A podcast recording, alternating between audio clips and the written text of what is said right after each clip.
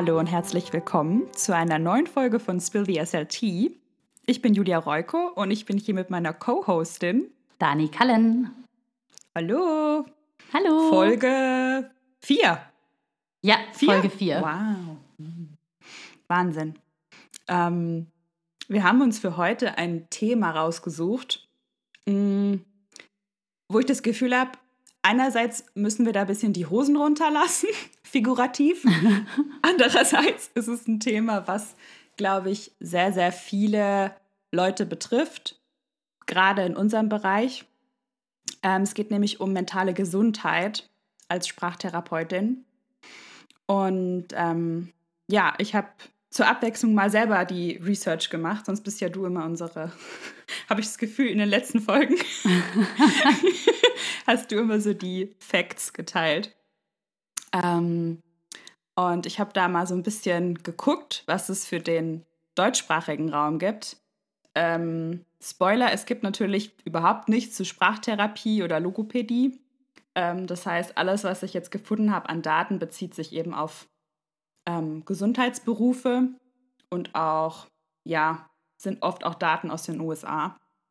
Ähm, aber wir gucken mal. Also ich habe das Erste, was mich ein bisschen, ähm, ne, geschockt hat es mich nicht, ähm, eigentlich eher bestätigt hat in der Wahrnehmung, ähm, ist ein Bericht vom RKI von 2020. Ähm, der nennt sich Bericht zur psychischen Gesundheit in Deutschland und hat den Fokus auf Depressionen mit kognitiven, äh, kognitiver Leistungsfähigkeit von 2020. Und da wird eben bestätigt, dass Depressionen ähm, ja, kontinuierlich zunehmen ähm, in einem Zeitraum von 2009 bis 2017. Das ist natürlich jetzt noch vor Covid. Mm, und ja, ich habe den Eindruck, dass es eine Tendenz ist, die sich weiter durchzieht. Also gerade im, ähm, im Bereich Pflege, Gesundheit, Menschen, die im Gesundheitssektor arbeiten, ähm, haben jetzt so in meiner Perspektive, in meiner Perspektive häufig damit zu tun. Ähm, ich weiß nicht, was so dein Eindruck da ist. Ja, ich glaube, dass sich das auch nochmal mit der Pandemie verstärkt hat. Und ich glaube, dass es auch mit der Pandemie nochmal ähm, ja, mehr thematisiert wurde. Also vielleicht jetzt nicht ganz so sehr die Sprachtherapie, aber die Pflegeberufe, ähm, andere Gesundheitsberufe. Ähm, das war eine Zeit, in der ganz viele unter wahnsinnig hohem Druck standen und es wurde auf den Balkonen für Pflegekräfte geklatscht und ja. ähm, das, fanden, das fand man irgendwie so eine Woche lang ganz nett. Und dann haben sie aber gesagt, Moment mal, wir wollen aber gute Arbeitsbedingungen um, und nicht, dass die Leute für uns klatschen. Klar wollen wir ansehen für das, was wir leisten.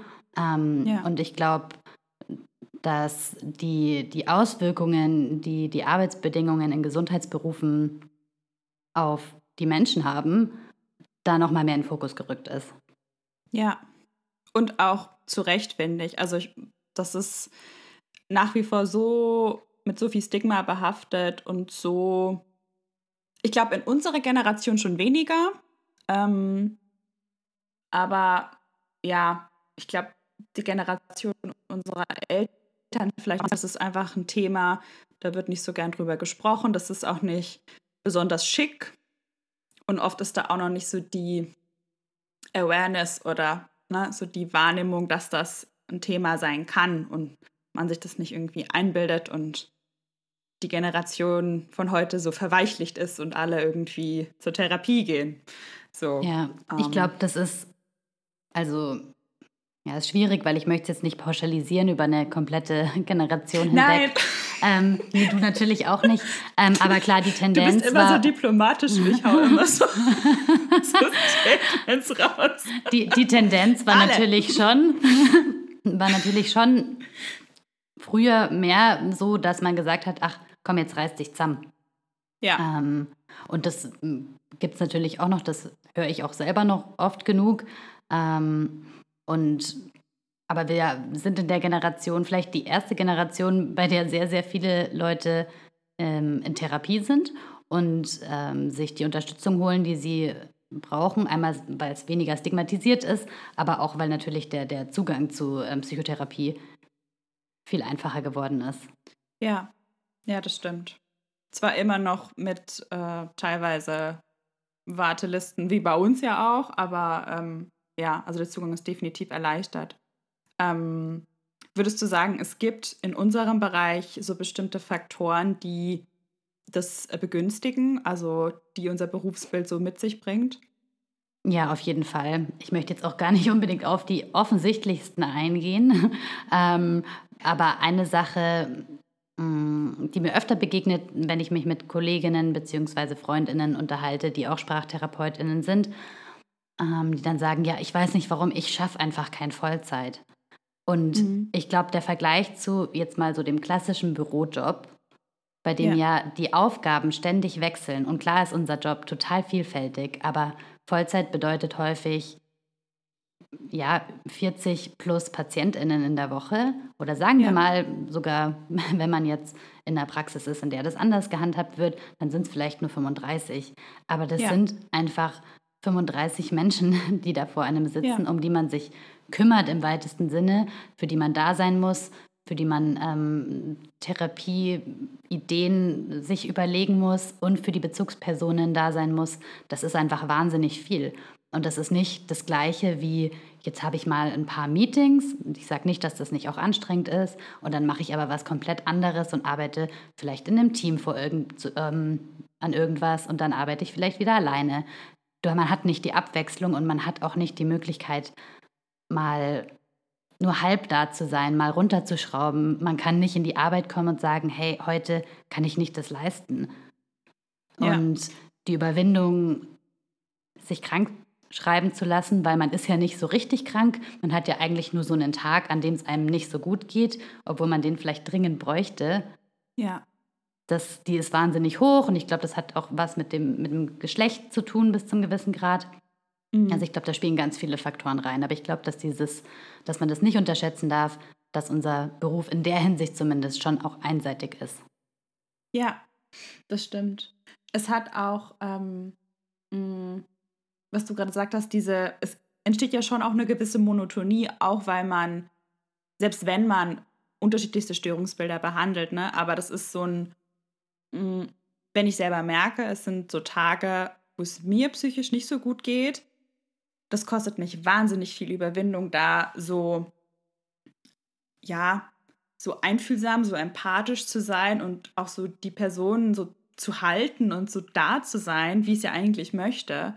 Ähm, und ich glaube, das, das ist so der Punkt, dem erzählt dir auch kein Mensch im Studium, ähm, wie viel Energie das kostet ähm, und wie wichtig das da auch ist, für sich selber Grenzen zu setzen das kann schon sowas sein wie, mm, ich, also es klingt total profan, aber sowas, ich beantworte keine, wenn man so ein Arbeitshandy hat, ich beantworte nach meiner Feierabendzeit keine SMS mehr wegen irgendwelchen Rückfragen oder sowas. Also einfach dieses, so wenn ich da raus bin, dann bin ich nicht mehr verfügbar. Also weder physisch noch psychisch noch irgendwie emotional. Ähm, und ich glaube, dass damit tun sich relativ viele Menschen in dem Beruf schwer, weil es einfach, ja, die Rahmenbedingungen teilweise einem in der Praxis recht schwer machen.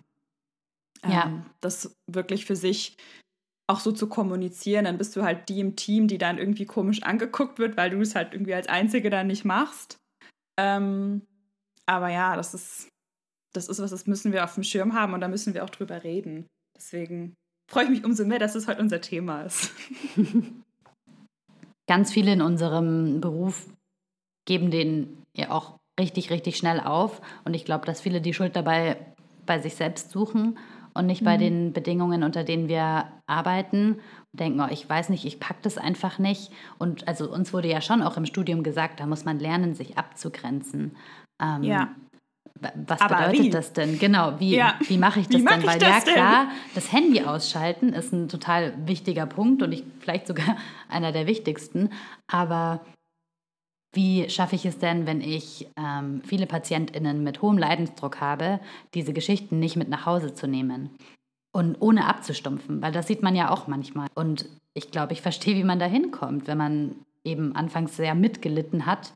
Ähm, dann muss man sich ja irgendwie abgrenzen und wenn das dann nicht auf einem gesunden Weg gelingt, dann eben auf dem. Und schon klar, nicht alle Störungsbilder, die wir behandeln, sind jetzt mit einem wahnsinnigen Leidensdruck verbunden. Ja. Aber viele eben schon. Und je nachdem, in welchem Bereich man arbeitet, ist man da mit sehr viel Leid konfrontiert. Und das lernt man nirgendwo, wie man sich abgrenzt. Nee. Das ist ähm, leider so ein bisschen auch Learning by Doing. Und ich habe auch das Gefühl, da wirst du nach dem Studium auch echt ins kalte Wasser geschmissen damit. Ähm, ich weiß noch, wo ich, ich habe ja ein Jahr zwischen dem Bachelor und dem Master Vollzeit gearbeitet und ähm, war da wirklich kurzzeitig dann noch mal überlegen, mache ich nicht doch noch einen anderen Master, also gehe ich nicht doch in eine andere Richtung irgendwie, weil ich da, also die ersten Monate dachte ich mir wirklich, wie machen, wie machen das alle? Also wie? Ich bin da nach Hause gekommen und dachte mir dann, okay, ich lege mich jetzt einfach aufs Sofa und liege da zwei Stunden und konnte irgendwie nichts machen. Ähm, und ich habe dann für mich schon gelernt, okay, es ist wichtig, mir so Routinen zu schaffen und mittlerweile bin ich da auch besser, aber gerade was dieses, das mit nicht, die, die Sachen nicht nach Hause zu nehmen, da habe ich noch einen langen Weg vor mir. Also, ähm, das weiß ich nicht, wie lange das noch dauern wird. Es wäre schön, wenn es nicht allzu lang wäre, was teilweise echt belastend ist. Aber ja, ähm, ja. andererseits denke ich mir auch, ich will, wie du sagst, ich will halt da auch nicht abstumpfen. Ich will ja meine Arbeit so nach dem Standard machen, wie ich mir das vorstelle und meinen Ansprüchen gerecht werden. Und das ist halt nicht so 0815, ich mache die alle so nacheinander und äh, mir ist es irgendwie schnurzpiep egal, wie es denen gerade geht. Und ja, das möchte ich nicht. Also wenn ich das nicht irgendwie empathisch und feinfühlig machen kann, dann will ich es gar nicht machen. Ja. Ähm, ja. Ich glaube, also das ist jetzt wahnsinnig theoretisches Gerede. Ähm, ich sage es trotzdem. Also letztendlich ist ja das Ziel, dass man in der Sitzung mit der Person äh, Empathie zeigen kann und die auch natürlich wirklich spürt. Und da ist vielleicht auch ein bisschen Leid mit verbunden oder zumindest, ich sage jetzt mal, unangenehme Gefühle. Ähm, ja. Damit man, ja, wenn man den Leidensdruck anerkennt, kann man ihnen natürlich auch am besten helfen. Und nicht ja. einfach nur, oh, ich möchte jetzt meine Therapiesitzung absitzen, damit ich mir die Stunde aufschreiben kann, sondern wie kann ich dieser Person jetzt so gut wie möglich helfen. Und dann im Idealfall wäre es natürlich zu sagen danach, ja, okay, und bis nächste Woche ist es aber auch wieder nicht mein Problem. Ja. So, ich gebe dir was mit und jetzt liegt es wieder an dir. Aber das sagt sich eben theoretisch super easy. Und ja. dann sitzt man abends auf der Couch und denkt sich, oh krass, was die Leute durchmachen. Ja.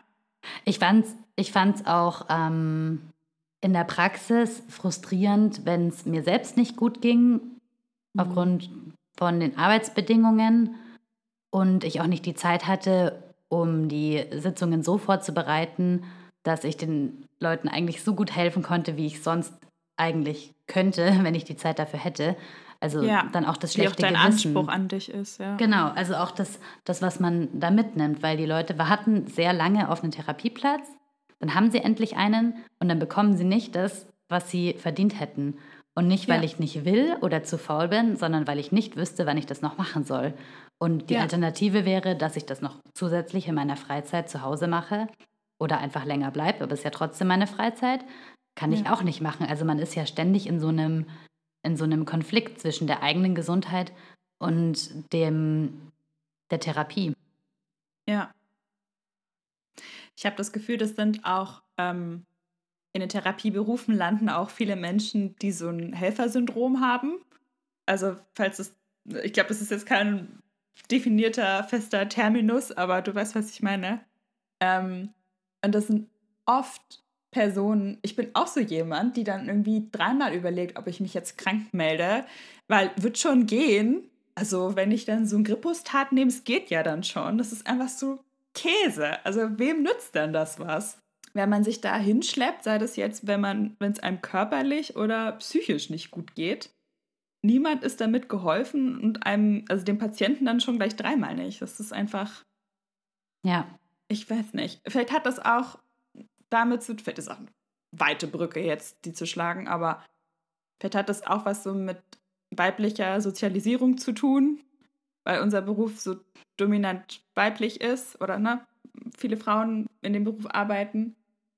Dieses Caring und so für jemanden da sein. Aber vielleicht schreibe ich da jetzt auch total ab.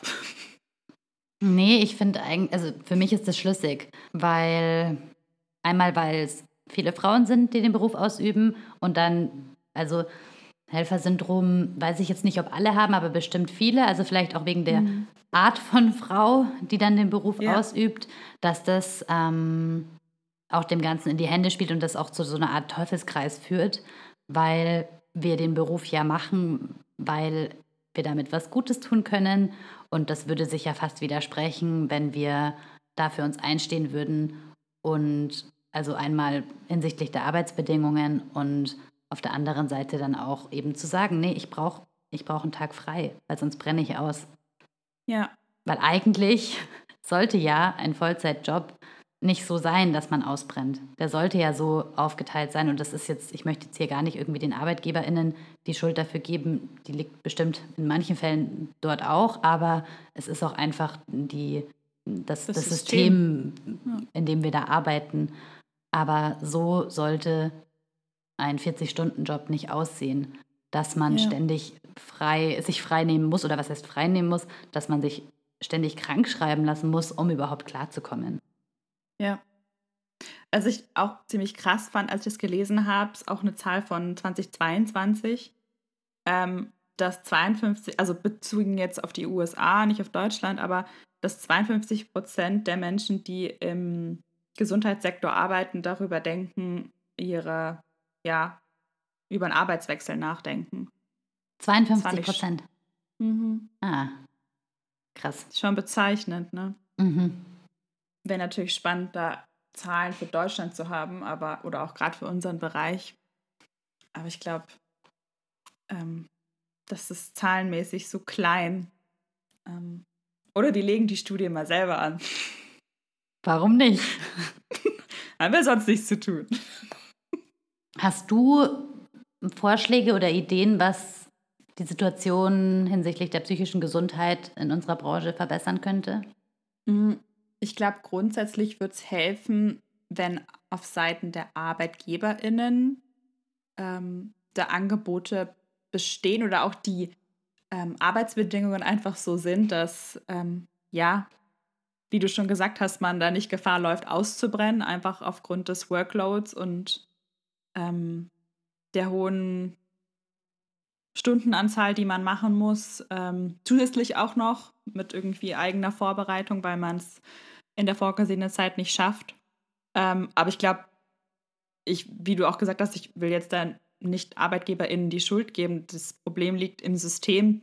Und ich glaube, grundsätzlich muss einfach der Zugang zu, ja, ähm, Therapieplätzen, zu ähm, Psychotherapie erleichtert werden. Die Hemmschwelle muss gesenkt werden und vielleicht auch gerade für Menschen, die im Gesundheitssektor arbeiten, ähm, müssen da mehr Angebote geschaffen werden. Und das beginnt schon bei ähm, Aufklärung, ähm, Entstigmatisierung und einfach eine Erhöhung der Kapazitäten, was die Therapie angeht. Also ich habe selber ähm, mehrere Jahre Therapie hinter mir und bin selber auch aktuell noch in Therapie. Ähm, und ich weiß noch, die äh, angefangen habe ich die noch, bevor ich den Beruf ausgeübt habe. Da war ich noch im Studium. Das hatte aber andere Gründe. Und ähm, ich weiß noch, wie viel Überwindung mich das damals gekostet hat, diesen Anruf zu tätigen und einfach dieses Wissen zu haben, okay, das ist in Ordnung, dass du jetzt gerade Hilfe brauchst und ähm, wenn ich ein gebrochenes Knie habe, humpel ich ja auch nicht weiter irgendwie die Straße runter, sondern hol mir Hilfe. Ähm, und wenn es halt meiner Seele gerade nicht gut geht, dann muss ich mir genauso Hilfe holen. So, und das hat halt erstmal, der Groschen hat erstmal fallen müssen und er ist lang gefallen. Aber ähm, jetzt bin ich da die Erste, die irgendwie ja, Leuten anrät, komm, mach das. Das ist einfach das Best, die beste Entscheidung. Ja, ich glaube, ich kann die Anzahl an Personen, die ich kenne, die, denen ich keine Psychotherapie empfehlen würde, an einer Hand abzählen. Ja. Ähm, ja, oh Gott, ja. ähm, Und du gehst zu die und du gehst zu die. ja, also ich glaube, ähm, dass es für viele das Problem ist, dass, ähm, dass die Überwindung so wahnsinnig groß ist. Und ich finde den Vergleich zum gebrochenen Bein oder was war das? Hm, Knie, oder? Ja, ist, ja auf Wurscht. jeden Fall der Verletzung ähm, an den Beinen ähm, eigentlich ganz gut. Und ich glaube, das zeigt doch einfach, wie eben die unsichtbaren Erkrankungen und Störungen es schwerer machen, weil eben immer wieder gesagt wird, ach komm, jetzt, jetzt reiß dich doch zusammen. Also weil es irgendwie verbunden wird mit einer, mit einer Schwäche, wenn man da Hilfe Ja. braucht und nicht alleine wieder rauskommt. Und ich glaube aber, dass ganz viele Leute, die das so sehen, weiß ich nicht, ob sie Hilfe benötigen würden, darüber möchte ich nicht urteilen, aber ich glaube, es kann ganz gut funktionieren, seine Gefühle und Probleme irgendwie zu verdrängen und, und wegzusperren, aber ich glaube, dass die eigene Lebensqualität da ganz stark drunter leidet. Ich hatte das Ja. tatsächlich nicht so sehr mit der großen Überwindung ähm, in Therapie zu gehen, weil ich schon sehr früh in Therapie gegangen bin. Also ich war mit äh, 16 zum ersten Mal in Psychotherapie und ich glaube, deswegen ist es so ein normaler Teil meines Lebens. Ja. Also ich bin da jetzt nicht mehr wöchentlich, aber ja, so wie man eben regelmäßig zur Gynäkologie geht oder zum Ja. Zahnarzt, so gehe ich eben Ja, regelmäßig zur. Psychotherapie. Genau. Ja. Ähm, und ja, hatte das nicht so und habe, glaube ich, auch sehr vielen Leuten im Laufe meines Lebens schon empfohlen, sich Hilfe zu holen, weil es mir so viel geholfen hat und auch weiterhin Ja. hilft. Ja. Das ist schön.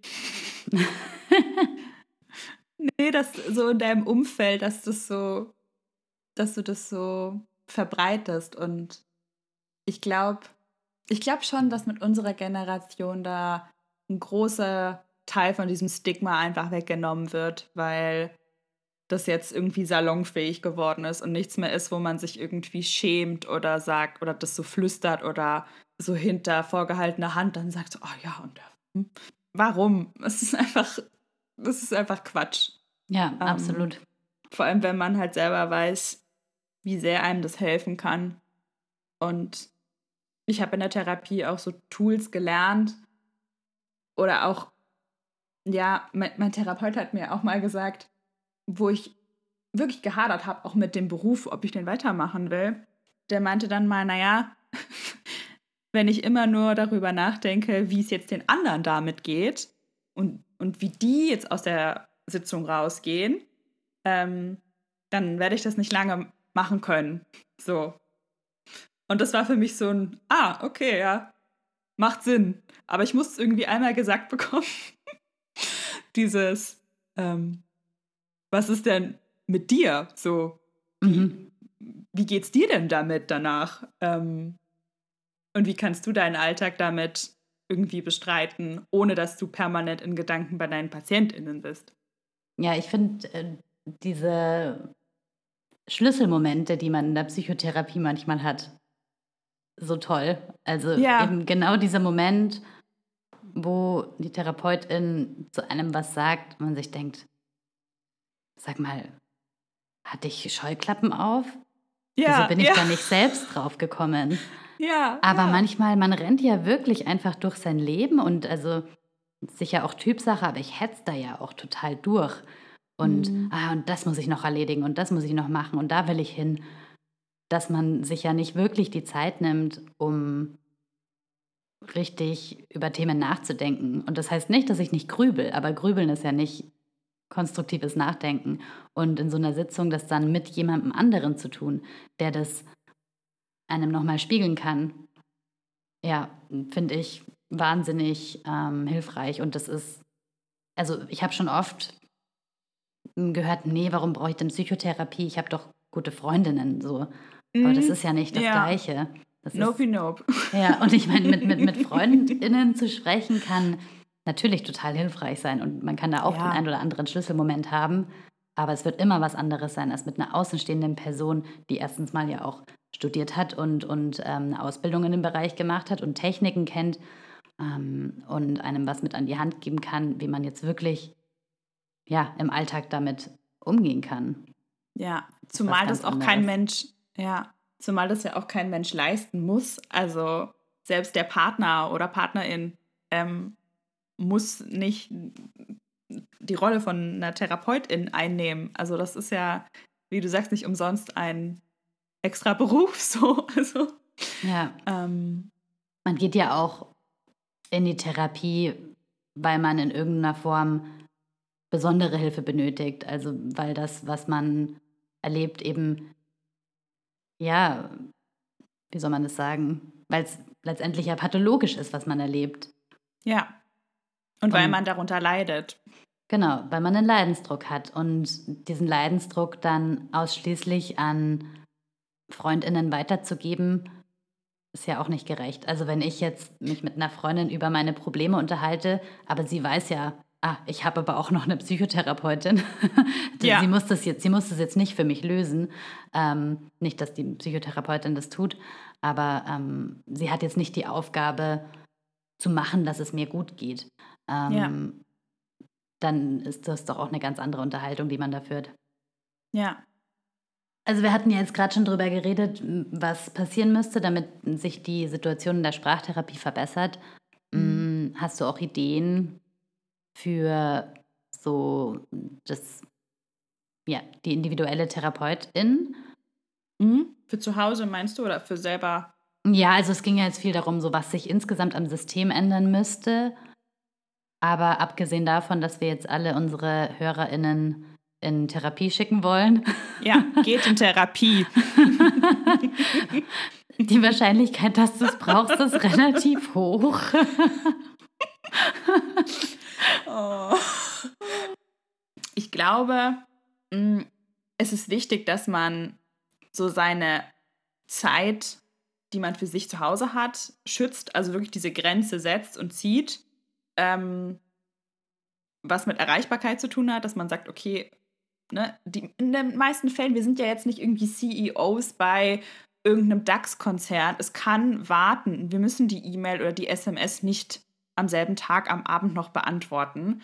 Ähm, und es hat wirklich was mit meine Grenze wahren und, und schützen zu tun, wenn ich jetzt nicht auf eine Nachfrage von einer Mutter von einem Late Talker antworte, weil es ja in dem Moment geht es nicht um Leben und Tod, wenn ich es jetzt mal so drastisch formuliere. Und meine Zeit ähm, steht ihr ja zur Verfügung, aber innerhalb meiner Arbeitszeit und nicht innerhalb meiner Freizeit. Ähm, und dass man da wirklich so, das klingt so profan, aber dass man da wirklich diese Trennung macht und für sich selber so, ja, ähm, Tools erarbeitet, einfach schaut, was tut mir gut. Und wenn das nur irgendwie zum 50. Mal irgendwie Friends anschauen ist oder ähm, Sport machen oder ähm, sich mit Freunden treffen, ist bei mir überhaupt nicht der Fall. Also wenn ich da acht PatientInnen hatte, nope, nope, keine Chance, dass wir uns irgendwie sozial, da bin ich raus. Also da ist meine Energie, ich bin da, ich vergleiche das, wenn ich das bildlich jemandem erklären muss, und vergleiche das immer mit so einer ausgezuzelten Weißwurst, weil das halt echt passt ähm, das ist so mein sozialer Akku am Ende des Tages. Der ist leer. Leer gelutscht. Ah, ähm, alle, die, alle, die zuhören und nicht aus Bayern kommen. What the fuck? das ist, ich, ich werde jetzt nicht beschreiben, wie, wie das aussieht. Ähm, aber der Akku ist leer. Ähm, und ja, ich habe da einfach für mich über die letzten Jahre so rausgefunden, mir tut es total gut, Zeit in der Natur zu verbringen, Yoga ähm, und total lustig. Ähm, da habe ich mich letztens auch mit einer Freundin drüber unterhalten, die arbeitet in der Pflege. Und ähm, die meinte auch, dass äh, eine Dusche, also zu duschen und sich die Haare zu waschen, ihr total hilft nach so einem langen Tag, weil man sich so vorstellen kann, man wäscht sich so die ganzen Emotionen, so die ganze Energie, die man da irgendwie entgegengeklatscht bekommt den ganzen Tag über, so runter. Und die strömt so an einem runter und läuft so in den Abfluss. Und ich liebe einfach dieses Bild. Und das ist danach wirklich wie so, okay, wie so ein frisch geschlüpftes Küken. Jetzt geht's mir gut. Folgt mir für mehr Wellness-Tipps. ich glaube, genau das, was du sagst, ist ja eben auch, es ist halt so wahnsinnig individuell. Man muss das finden, was einem gut tut. Und man ja. darf da, glaube ich, auch nicht aufgeben. Ähm, bei mir wechselt es auch ständig. Ähm, mhm. Habe mein Leben lang gedacht, also ich, ich kann nicht entspannen. Ich, ich weiß nicht, wie man entspannt. Ich habe absolut keine Ahnung. Ich habe alles probiert. Ähm, ich, ich weiß wirklich nicht, wann ich das letzte Mal entspannt war, also so richtig. Ja. Ich bin gerade so im Prozess zu merken, für mich ist vielleicht Entspannung gar nicht immer das richtige Ziel, sondern in irgendeiner Form eine Aktivität, die mhm. ähm, meine Sinne alle fordert. Ja. Und das muss, also auf gar keinen Fall irgendwie wahnsinnig aktiv sein, wenn ich jetzt gerade Aktivität gesagt habe. Sport ist es bei mir meistens nicht, Bouldern. obwohl mir natürlich, ähm, obwohl mir natürlich Bewegung gut tut, so wie allen Menschen. Ähm, Boulder ein Albtraum. Ähm. Hölle. Ladet uns nie zum Bouldern ein. Wir werden nicht kommen. Ja, ich brauche irgendwas, was mich erstens mal davon abhält, mein Handy in die Hand zu nehmen. Oh Und oh, ja. ähm, ja, also ich, ich habe noch nicht so das Richtige gefunden. Gestern sind Stricksachen angekommen. Das werde ich jetzt mal Yay! ausprobieren. ja, ich liebe Stricken. Ich ja, strickst du? Ja, ich, also nicht gut. Also ich kann rechts und links stricken. So, das sind jetzt das rechte war's. Maschen und linke Maschen, Re oder? Genau. Und ich kann abstricken. That's it. Ähm, aber das ist so erholsam weil es so repetitiv ist. Mhm. Ich habe das mit einer Freundin im Dänemark-Urlaub wieder angefangen. Ach, wie schön. Ich habe früher mal gestrickt. Und ja, dann habe ich mir einen Schal gestrickt.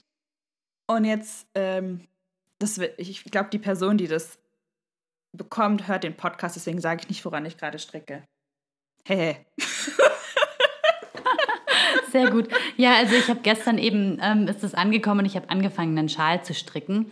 Ähm, ich habe absolut keine Ahnung, ob es was wird, ist aber auch eigentlich egal. Also klar wäre es schön, einen Schal zu haben, den ich selbst gestrickt habe. Aber ja. ich habe, das darf man eigentlich gar nicht sagen, aber ich habe, außer wenn ich schlafe, noch nie so lange mein Handy nicht in der Hand gehabt, wie gestern beim Stricken. Das ist Wahnsinn, ne? Mhm. Und es ist einfach, ja, also gerade weil ich ja noch Anfängerin bin und mich dann auch darauf konzentrieren muss, ist das, ähm, ja, für mich echt glaube ich, eine ganz gute Aktivität. Aber ich ja. weiß auch, mm, ich hatte schon sehr, sehr viele Hobbys in meinem Leben und es wird sicher nicht mein letztes gewesen sein. Und ähm, ich mache sowas nicht langfristig. Das ist schön, dass du ähm, viel Freude und Gefallen an Neuem finden kannst. Also das kann ja auch ein, was Gewinnbringendes sein, wenn man einfach neue Dinge anfängt. Ich merke bei mir einfach, ähm, ich bin so ein Gewohnheitstier und tu mir da eher schwerer, ähm, mich zu was Neuem aufzuraffen. Und meistens taugt es mir dann voll, aber bis ich dann da irgendwie mal mit was Neuem starte, weil ich dann immer denke, ich muss das direkt perfekt können. Ähm, war mit Stricken auch so. Dann dachte ich, ich will jetzt aber dieses und dieses Muster können. Ja, super unrealistisch, wenn du halt noch nicht mal Maschen aufnehmen kannst, sodass du irgendwie, keine Ahnung, so einen Norweger-Pulli strickst. Klar, Julia. Ähm, aber so bin ich. Ei, jetzt sind wir ganz schön abgeschweift. Ja, ich, ich befürchte auch, dass wir bald zum Schluss kommen müssen. Ich glaube auch. Also unsere Tipps an euch sind Therapie und Stricken. Ja, und Duschen. und Duschen. Therapie, ja. Stricken, Duschen, Problem gelöst. Ja, fertig. Jetzt kommt die Musik. Nein, ähm, wir hoffen, es war ähm, für alle ein bisschen was dabei. Und diejenigen, die jetzt das Gefühl haben, sie bräuchten Hilfe oder die sich da irgendwie alleingelassen fühlen damit, ähm, für die packen wir vielleicht noch ein paar hilfreiche Telefonnummern in die Show Notes. Ja. Sorgentelefon und Co. Ähm, genau. Und ja, ich bin jetzt auch die Letzte, die sagt, ihr könnt mich nicht auf Instagram anschreiben, wenn ihr da irgendwie mal eine Frage habt. Also gerne auch in meine DMs sliden. Ähm, no. Aber nett sein. Unbedingt nett sein. Ähm. Und dass wir da alle ein bisschen mh, mm, wachsamer und liebevoller miteinander sind im Umgang. Gerade mit einem Freundeskreis, wo viele Sprachtherapeutinnen drin sind. Ich nicke. Fini. Wir hören uns das nächste Mal äh, in ein paar Wochen, denke ich. Demnächst. Ähm, demnächst. Und vielleicht kommt dann auch äh, bald wieder eine dritte Person in dieses virtuelle Wohnzimmer. Ja, wie aufregend.